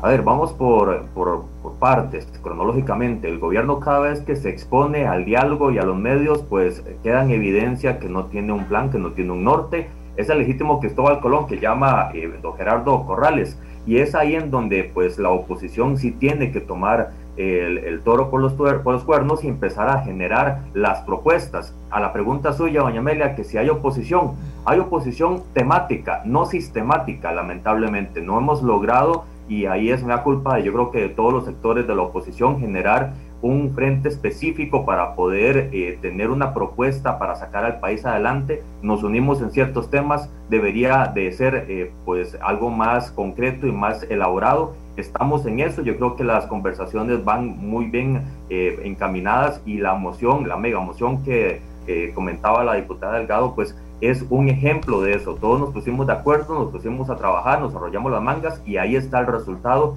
que viene con normas presupuestarias y con un recorte bastante importante. ¿Qué es lo que viene de parte del gobierno? Tiene que venir eh, una respuesta a una carta que hemos enviado de mi despacho, de parte del Ministerio de Hacienda, donde evidencie las acciones del comisionado de alquileres. Dijeron con bombos y patrillos, vamos a recortar los alquileres del gobierno tiene que ser un porcentaje específico, nunca lo han dado a conocer cuál es ese porcentaje y ese comisionado delegó en cada ministerio, en cada viceministro eh, de cada ramo para poder generar ese recorte. Tiene que ser al menos del 20% que se tiene que traducir en un presupuesto extraordinario a este que se está aprobando, esperamos en Dios, el día de hoy, para poder hacer una señal de evidencia y de eficiencia en la función pública. Otra función que tiene que hacer el gobierno, antes de entrar en la parte legislativa, es el tema de las negociaciones de la deuda interna 2021. Negociar con cada tenedor de deuda los intereses que se están pagando, que son usureros en este momento, por causa de la misma ineficiencia del Ejecutivo, y trasladar el, préstamo, eh, tirarlo más hacia adelante para no eh, eh, dañar las negociaciones que se estuvieron dando en los primeros momentos. Eso va a ser un ahorro de 1.600 millones de dólares si se hace eficientemente y eso vendría a oxigenar mucho más el presupuesto y a bajar la carga, porque hay algo importante, doña Amelia, y en esto sí quiero ser muy claro, Nueva República no va a aprobar más impuestos y en el entendido en el que se están presentando los, eh, los préstamos internacionales no los vamos a estar aprobando porque no están siendo eficientes. Simplemente es para patear la bola para adelante, para llenar y tratar de tapar con curitas las grandes heridas que tiene la economía nacional y no vamos para ningún lado de parte de la Asamblea Legislativa, todos tenemos proyectos sustanciales para poder sacar al país adelante. Muchas de esas ideas, de esas 400 propuestas que se dieron en la mesa de diálogo están traducidas, las aceptadas ya en proyectos de ley, no solo contratación administrativa, sino también está venta de activos ociosos, está la instalación de los escáneres, están otras que ya vienen de camino y que vienen sustancialmente a resolver, por ejemplo, una norma presupuestaria que entra en la parte del SICOP para que todo el mundo tenga que pasar por SICOP, me parece importantísimo. Y eso evitaría pues eh, los, los gastos alegres que se hacen en la administración pública de los recursos que en estos momentos son escasos y que deberíamos de maximizarlos eh, pues bastante. Lo que sí estoy de acuerdo con algunos compañeros que han tocado este tema es que la oposición tiene que ser sistemática y no temática. Y es ahí en donde yo creo que incluso los que estamos en este foro organizado por usted nos hemos comunicado muy bien a lo largo de estos dos años y medio con temas eh, bastante eh, pues concretos que ya han dado resultados muy positivos y que podemos incluso junto con los jefes de fracción poder llegar a una eh, pues a un buen puerto para convertirnos en unos el, pues salvadores si es el caso ante un gobierno que no quiere hacer su parte y que cada vez que se expone, como le decía al inicio, eh, pues queda en evidencia que no tiene un plan y que más bien está esperando que llegue abril del 22 para pasarle la estafeta al que sigue y salir corriendo como lo hizo el expresidente Luis Guillermo Solís hacia un país eh, pues que lo reciba y que le dé trabajo. Ok, vamos a hacer la pausa porque si no me matan. Y venimos a la segunda ronda. ¿Hay oposición o no hay oposición? ¿Qué es oposición? Eh, ¿cómo, ¿Cómo sabemos? Vea, la gente está muy entusiasmada con el foro, cosa que yo me, me siento feliz porque la gente generalmente se, se aburre y no dura. Está entusiasmada con el foro, los está escuchando a los diputados, a los que critica tanto siempre. Es una oportunidad, pero una oportunidad de comprometerse con algo bien concreto ahora que regresamos. Don Gerardo tiene todos los números, tiene, tenemos todas las propuestas, tenemos las cantidades, qué es lo que está pasando que no puede moverse. Ya no se movió en el Ejecutivo. ¿Se puede o no se puede mover en la Asamblea con una oposición de verdad? Nos vamos y regresamos con don Pablo Heriberto. Ya volvemos. Tu voz es mía, nuestra voz sentido, nuestra ver, vamos a ver. Se me están pasando unos diputados al carro porque ya van a llegar al plenario y tienen que estar a las 9 y 15 en el plenario. Eso está bien, me encanta la tecnología, pero estamos en el final de la fiesta. Hay que, hay que, hay que dejar una sensación importante. Pablo Heriberto Abarca, del Partido Unidad Social Cristiana ¿Qué pasa con oposición? ¿Hay o no hay? Es de mentira, mejor no contar con ella, pero no están los votos. Entonces, ¿cómo está el tema? ¿O la oposición se pasó al gobierno y el gobierno ya tiene todos los votos? ¿Cómo está el tema? Como siempre, voy a ser muy sincero. Creo que la oposición ha sido solo para temas específicos de muy particulares, pero dentro de todas las fracciones hay compañeros que son eh, muy vulnerables al partido de gobierno y por lo tanto siempre se quiebran en temas importantes.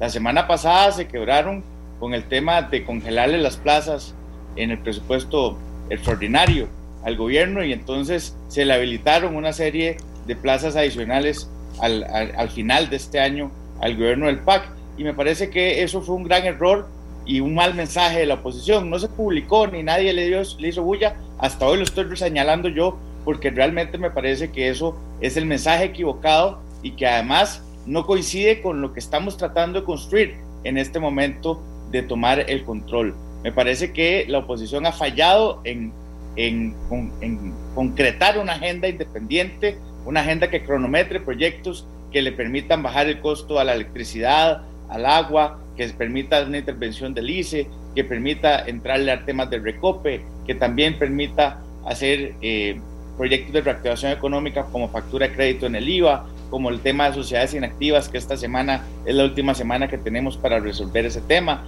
Es decir, hay una serie de, de, proyectos de ley que podrían priorizarse independientemente de si el gobierno está de acuerdo o no, y que con 47 votos se pueden aprobar de una manera contundente.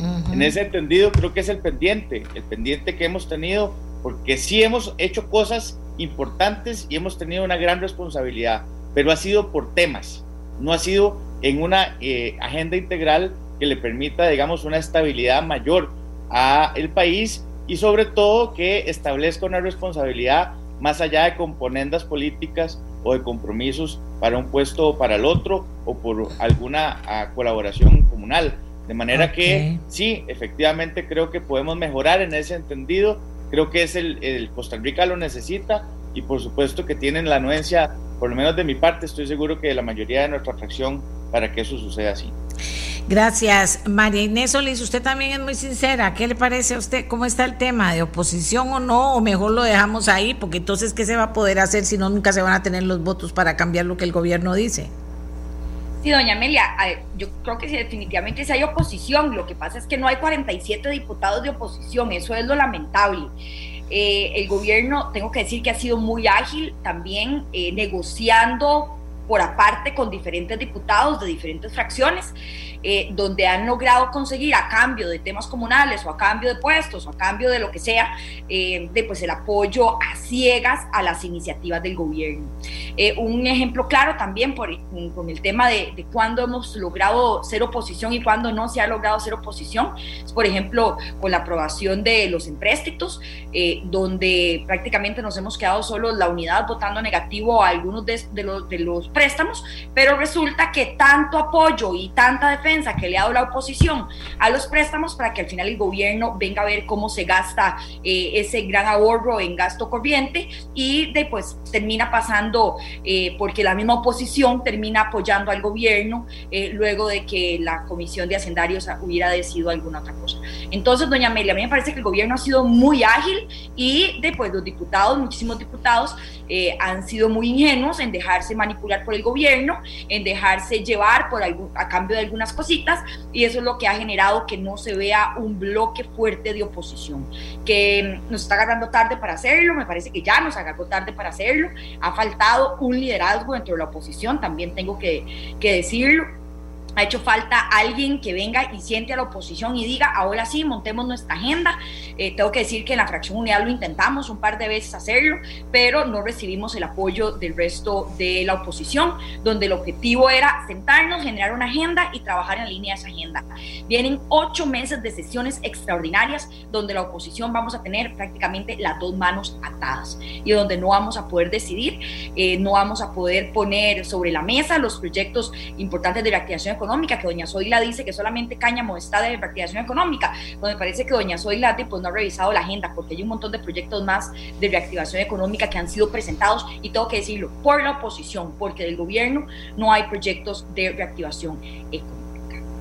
Gracias, Marinet. Don Gerardo, ahí lo, veo muy pensativo. ¿Qué hacemos si necesitamos proyectos concretos y no hay votos? Si los votos los tiene el gobierno, ¿cómo, cómo, cómo, cómo ver eso desde la perspectiva de un técnico economista? Eh, mi preocupación, doña Amelia, es que este programa muy valioso eh, termine y que regresemos al día a día y que de nuevo seamos Cristóbal Colón. O sea, que no tengamos un rumbo definido. Con todo respeto, mi llamado a los señores eh, diputados es que ya tienen materia prima como para ponerse de acuerdo y montar una agenda en conjunto con el Ejecutivo que incluya recorte de gastos, que incluya activos del Estado, que incluya control de evasión, exoneraciones y eventualmente algún impuesto va a tener que pensarse para hacer el cierre. Yo les doy algunas ideas. El recorte del presupuesto, ojalá que lo hagan de los 192 mil millones, eso es punto 5 del PIB. La ley de empleo público con las mociones de don Rubén Hernández, punto 7 del PIB. Eliminar el salario escolar, eh, la exoneración de renta, el salario escolar, punto 12 del PIB eliminar anualidades, punto 25, eliminar exoneraciones eh, de las grandes cooperativas, de la Caja del Ande, de la Sociedad de Seguros del Magisterio, de la Junta de Protección Social, ahí hay punto 26 del PIB. Eso suma dos puntos del PIB. Si además se hacen recortes a las transferencias del Poder Judicial, de pensiones, del FES, ahí usted saca entre punto 6 y 1 del PIB. Y si nos vamos a nivel de ajuste de una sola vez, el reciclaje de activos. Y ahí don Federico Villalobos, que es experto en la materia, nos puede explicar exactamente cómo es. Ahí hay dos puntos del PIB, la venta de VIXAS punto cuatro del PIB. Hay un espacio radioeléctrico del ICE sin utilizar, imagínense que podría subastarse y traer punto cinco del PIB y una apertura del patrimonio de el Banco Costa Rica, el INS y Colby para que los fondos de pensiones, JUPEMA y otros participen, cuatro puntos del PIB. O sea, no es que no haya soluciones, las soluciones están. Lo que hace falta es la voluntad y la valentía porque van a tener una presión tremenda.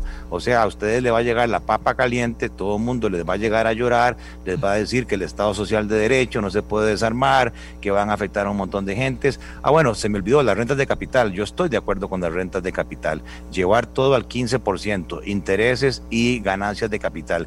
Incluso en lo personal, yo estoy de acuerdo, como propuso Hacienda, en una contribución eh, solidaria temporal de dos años de subir esa renta un 10% más, o sea, del 15 al 16 y medio, porque ahí sí es progresivo, ahí tocan a los que cortan cupones, ahí no se afecta a la gente de los niveles más bajos. Este, yo creo que entonces, pues, desde el punto de vista de eh, información, materia prima existe y yo con mucho gusto no soy, como dice don Bernal Jiménez Monje, un condotiero, o sea, un mercenario de las grandes clases opulentas, jamás. Yo he estado trabajando de manera ad honorem y encantadísimo de seguir contribuyendo con el país.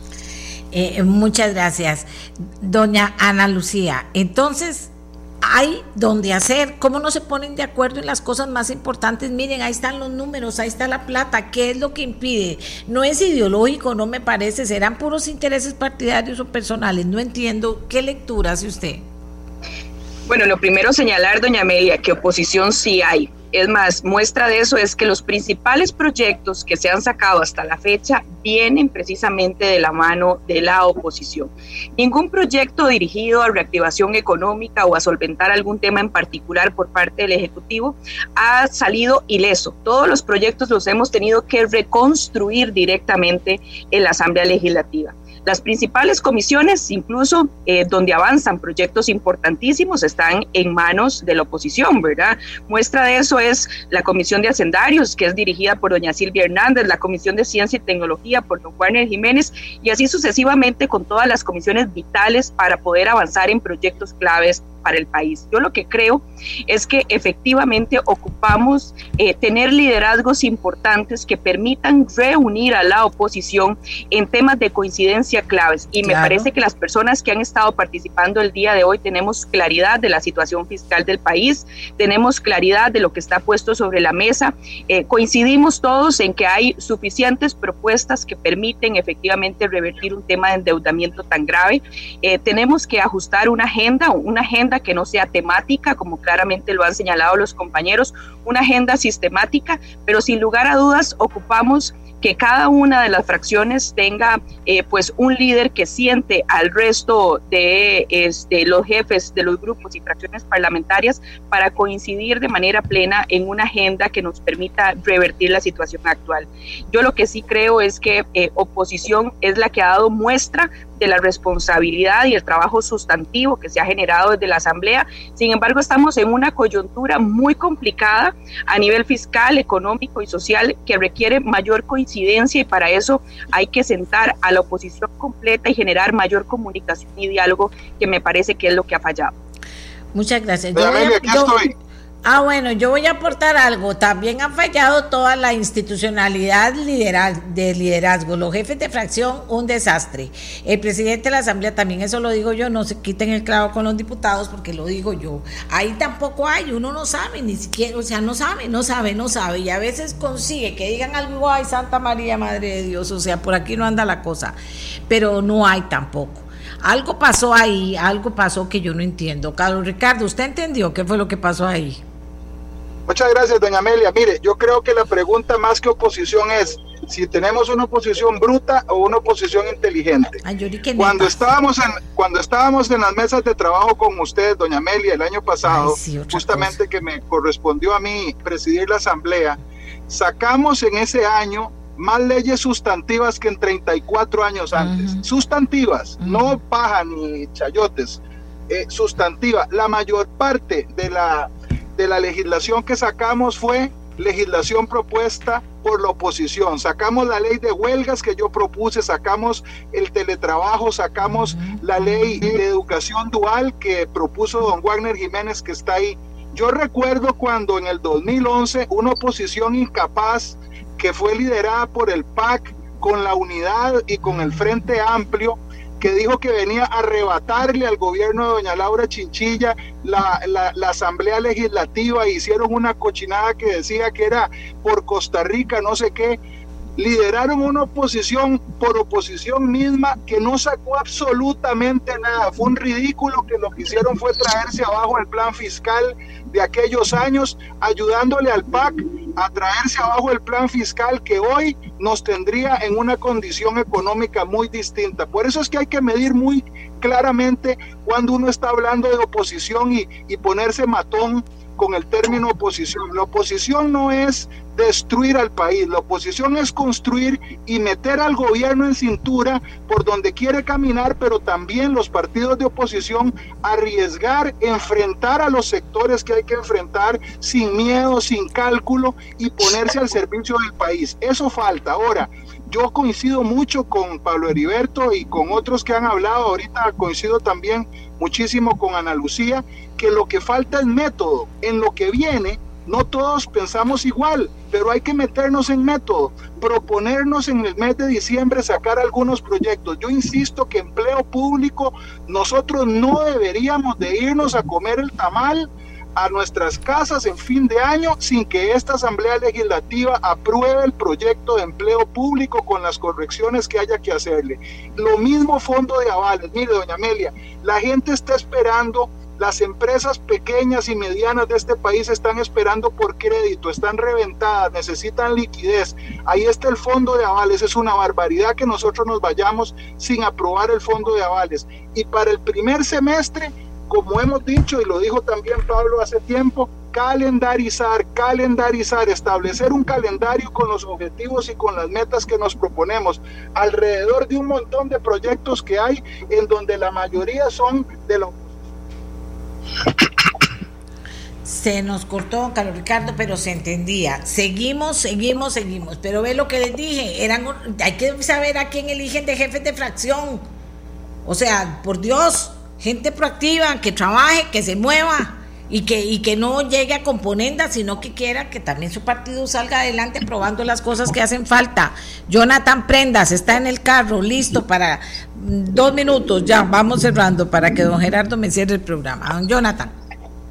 Sí, señora, eh, insisto, la oposición sí está. Yo creo que tenemos mucho liderazgo con las diferentes fracciones que sentarnos a, hacer una agenda sistemática para ya dejar de estar eh, cada, eh, viendo cada tema por independiente, a ver si hay unión o no hay unión.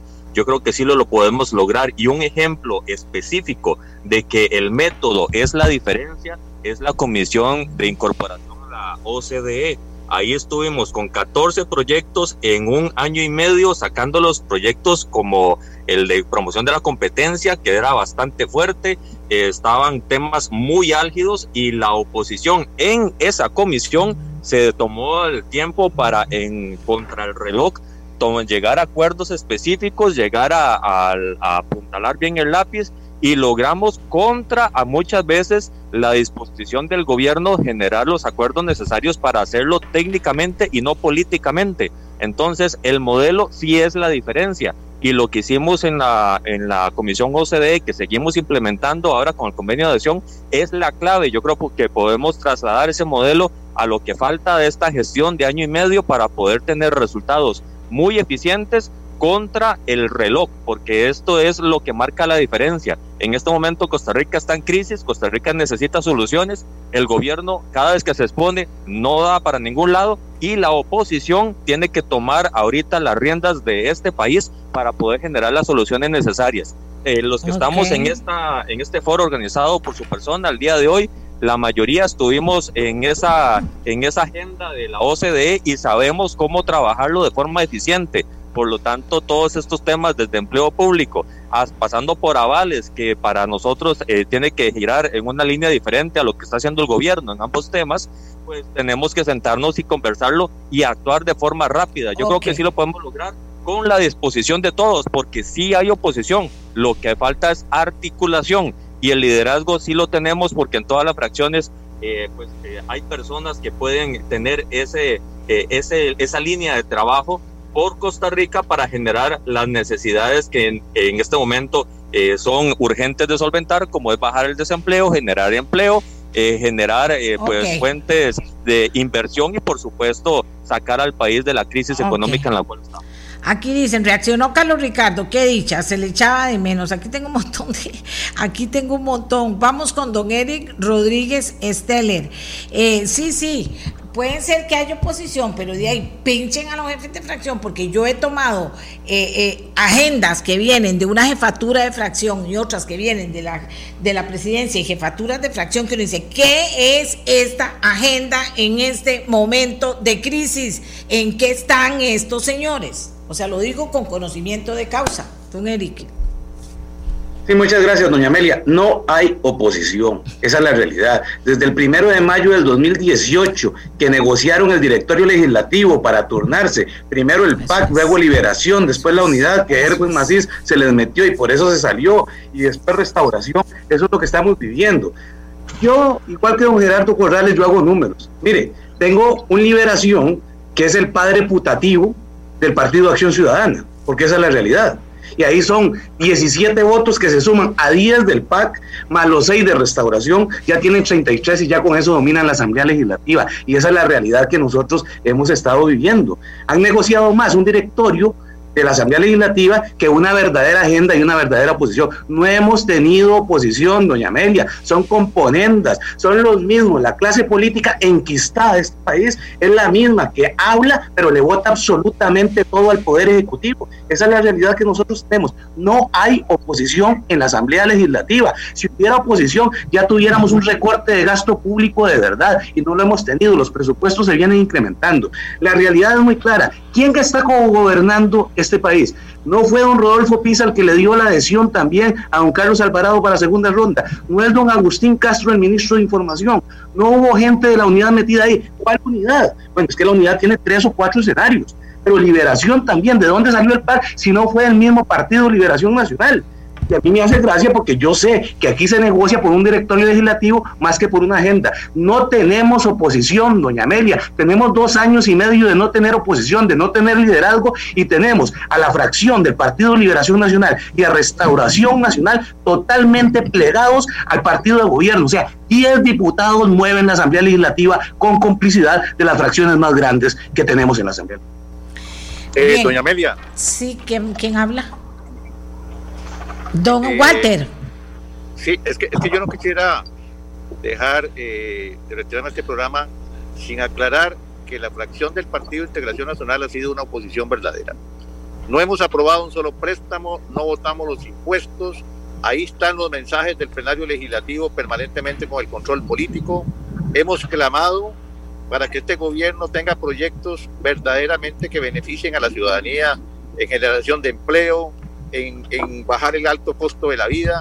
Entonces, una oposición es aquella que plantea temas que verdaderamente defienden al pueblo de Costa Rica y que apoya solamente los que benefician. Don, al pueblo don Walter, pero hay una cosita, o sea, si la oposición no trabaja en tener los números para ganar los proyectos que considera que solo no hay oposición. Doña Amelia, imagínese que hoy... Si no tienen los votos, no pasa nada. El informe listo tenemos el informe listo de su comisión para bajar el precio de los medicamentos. Bueno, yo le he pedido, y yo creo que ahora aprovecho porque Carlos Ricardo eh, es el único que falta de firmar ese informe. Nosotros hemos trabajado en la línea correcta de poder tener los proyectos sobre la mesa para discusión. Este miércoles se vota el proyecto para quitarle el IVA a los medicamentos por un año. Hemos construido la comisión de la caja. Hemos venido también trabajando para que se vea el aporte desde el punto de vista legislativo. Pero sí tengo que decir que es muy fácil saber si hay oposición revisando las votaciones tal y como se conciben en la Asamblea Legislativa. Yo creo que nosotros hemos puesto siempre primero el interés nacional y posteriormente hemos hablado de oponernos a ciertos proyectos. Gracias, doña Silvia Hernández, está ahí también, adelante. Sí, doña Amelia, eh, yo por supuesto que estoy totalmente clara del rol que hemos jugado y a los costarricenses se les puede hablar con ejemplos. Si se trata una discusión de cuáles son los proyectos de ley, que realmente ayudan o impulsan, aquí la batería de proyectos es muy amplia. Para muestra un botón, el ejemplo de reciclaje de activos que hablaba Gerardo Corrales como una gran alternativa para quitarle presión fiscal y hacer obra pública y el mantenimiento de obra pública. Ese fue un proyecto de ley que presentó Liberación, fue el primer proyecto de ley que presenté como diputada que hoy le da esa herramienta al país. En la discusión de tarifas eléctricas que tanto le duele a las familias costarricenses, a las empresas, solo el diputado Pablo Heriberto Abarca y mi persona hemos hablado del tema del ICE y puntualmente tengo un proyecto para atacar el problema del ICE e incidir en la tarifa eléctrica, que realmente nos hemos puesto a trabajarlo.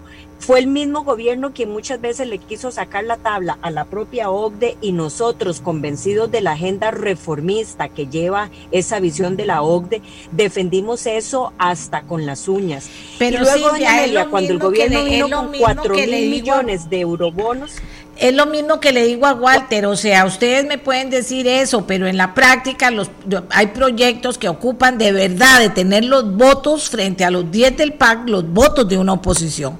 Yo Amelia, ¿me entiendo lo que un- usted me dice, sí, pero Así si es. no hay votos, si no hay resultados, si no se pasa empleo público y no se pasan los proyectos que hacen falta, vamos a estar igual. Es que eso es lo que yo no veo. Ya ahora hay como siete tipos Claro, de pero- posiciones. No hay, o sea, no hay, no lo Claro, logran, no hay liderazgo, los Pero jefes de ¿cómo- fracción no aparecen, los jefes de fracción no los apoyan. Esa es la pura verdad. Ocultar eso es que la gente de verdad crea que tenemos un, un doble discurso. Si no hay jefes de fracción que apoyen a su gente con los proyectos que tienen y consigan votos y más bien vayan y se reúnan y hagan lo contrario, no hay oposición. Eso es lo que yo digo, no hay votos, don Wagner. Sí, doña Amelia, yo quisiera puntualizar A con ver. respecto a la definición de lo que es la oposición. Sí, no entiendo. Doña Amelia, porque la oposición no es únicamente y no está creada únicamente para oponerse ni para frenar No, al gobierno. No. Está para demostrar que el partido de oposición está preparado para gobernar. Algunos diputados nos hemos concentrado en una agenda temática. Yo he logrado 10 proyectos de ley, ya ley de la República individualmente. Me he concentrado en esa agenda programática para demostrarle al país que mi partido es un partido competente para gobernar.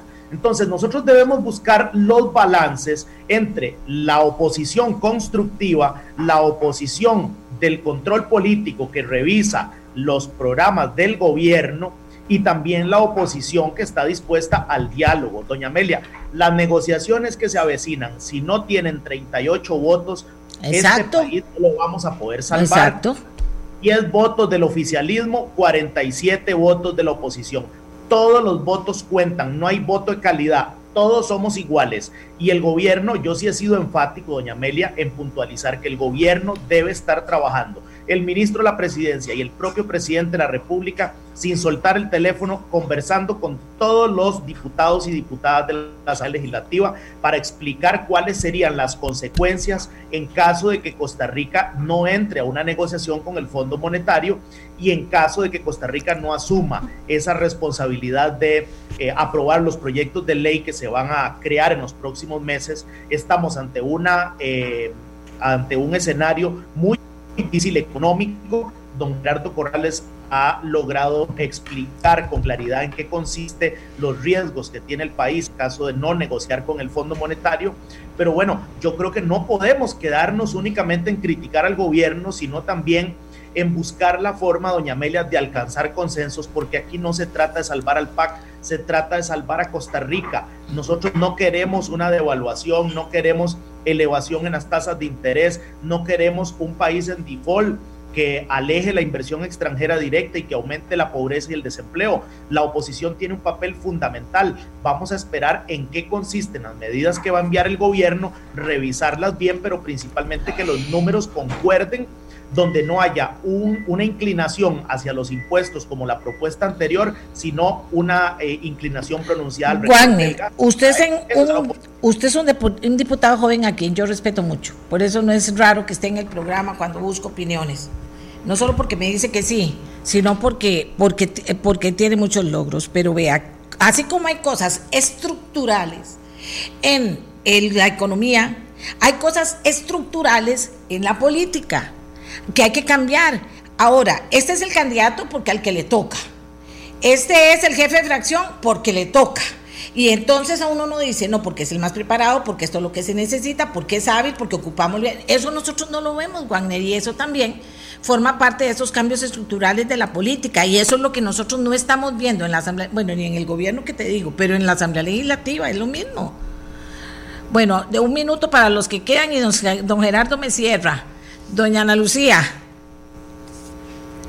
Muchas gracias, doña Amelia. Sí, efectivamente nos queda un año y medio de trabajo en esta Asamblea Legislativa y ocho meses de ese año y medio están dados a sesiones extraordinarias. Claramente hay que trabajar con metodología, tenemos que trabajar sistemáticamente generando agendas y una muestra clara de que efectivamente se puede materializar los temas dentro de la oposición es la moción de recorte que quedó presentada el día de ayer por parte de 40 diputados y diputadas. Una moción que lo que permite es dar una muestra clara de que se puede construir en oposición temas que son necesarios para el país, que no resuelven en lo absoluto el tema fiscal, pero que sí está clarísimo que dan medidas sensatas, que es lo que requiere el país en este momento.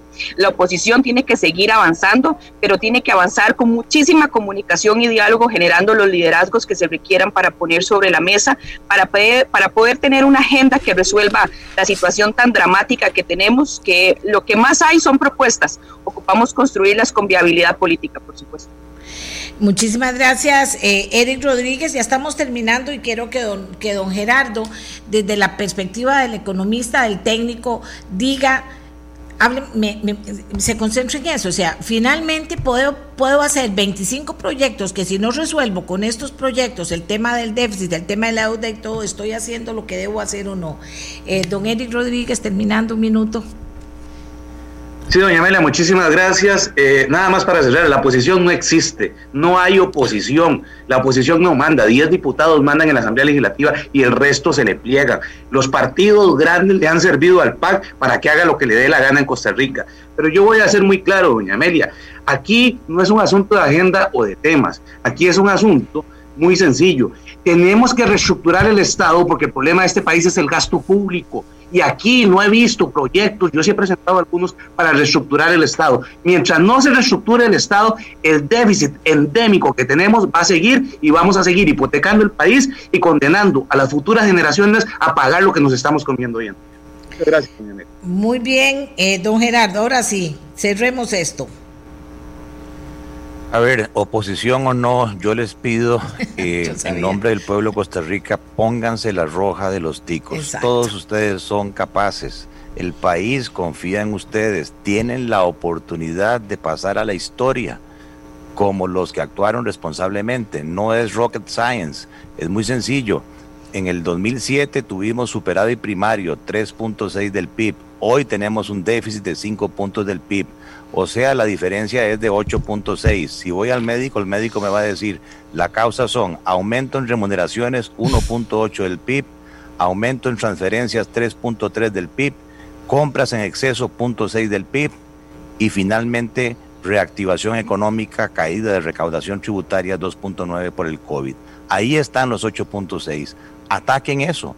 La mesa les dio ya las propuestas, aceptadas o no aceptadas, están cuantificadas. Por favor, dejen a un lado las ideologías. Las ideologías no nos van a dar de comer.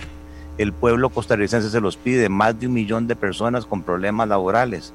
Confiamos en ustedes, denle un sentido de urgencia. El tamaño del problema está ahí. Ingresos 9 mil millones, gastos 20 mil millones, hueco fiscal 11 mil millones de dólares. Confiamos en ustedes, señores diputados, y de ahora en adelante sentido de urgencia, responsabilidad, objetividad y dejen a un lado el desgaste, los discursos que no agregan nada, que destruyen, ya el pueblo se cansó y lo que está esperando de parte del Ejecutivo y de parte de la Asamblea Legislativa, respetando la institucionalidad, es una propuesta balanceada para ir a presentársela al Fondo Monetario Internacional. Muchas gracias por la oportunidad, doña Amelia. No, no, no, a ustedes y la paciencia, porque como son tantos, todos tienen que esperar, pero queda el aporte mejor porque son muchas voces opinando. Aquí doña Silvia Hernández me dejó escrito, el Ejecutivo es quien escogió el pueblo para gobernar. No se puede trabajar sin un zapote organizado, dice. Ese era mi punto. Habemos diputados peleando con las uñas para sacar temas. Y yo vuelvo a insistir en que este tema de que viene al que le toca, eso no sirve. Ni para la presidencia de la República, por Cristo, no es al que le toca, no es el que me cae bien, es el que está preparado. En la Asamblea es el que está preparado para ser jefe de fracción. En la Asamblea es el que está preparado para ser presidente de la Asamblea. Y eso, cuando ha sido así, es un éxito porque es otro criterio. No es que no tenga sus intereses particulares. A mí, yo, yo cuando entrevisto diputados, generalmente les digo sin yo-yo. ¿Qué quiere decir sin yo-yo? Yo dije, yo dice, yo puse, yo traje. Eso no. Eso no está bien. O sea, pero siempre trabaja uno tratando, tratando de que cuando hablamos de oposición hablamos de un grupo de diputados que, que dice, de partidos políticos que no están de acuerdo con una línea o un proyecto que lleva el gobierno, que lo pueden organizar, que se pueden preparar, que pueden utilizar todas las maneras que permite la legalidad para jugar un juego de ajedrez y ganarlo al final. A eso es que me refiero a la gente preparada trabajando y a la que le falta preparación estudiando y aprendiendo de los que saben más. Porque todos también, ah, es que, ¿por qué, ese hombre candidato? ¿Por qué esa mujer candidata? Ah, porque le tocaba. ¿Eso qué es? Para elegir un candidato para presidente, para la asamblea, para la jefatura de fracción, para la subjefatura, para la presidencia de una comisión. Por favor, y vean ustedes, las comisiones con gente más preparada son las que han trabajado mejor. Hagamos una pausa y ya vuelvo para despedir el programa.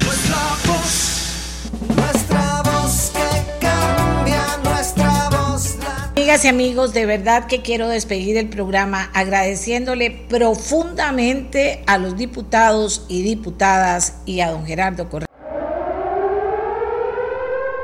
Este programa fue una producción de Radio Monumental.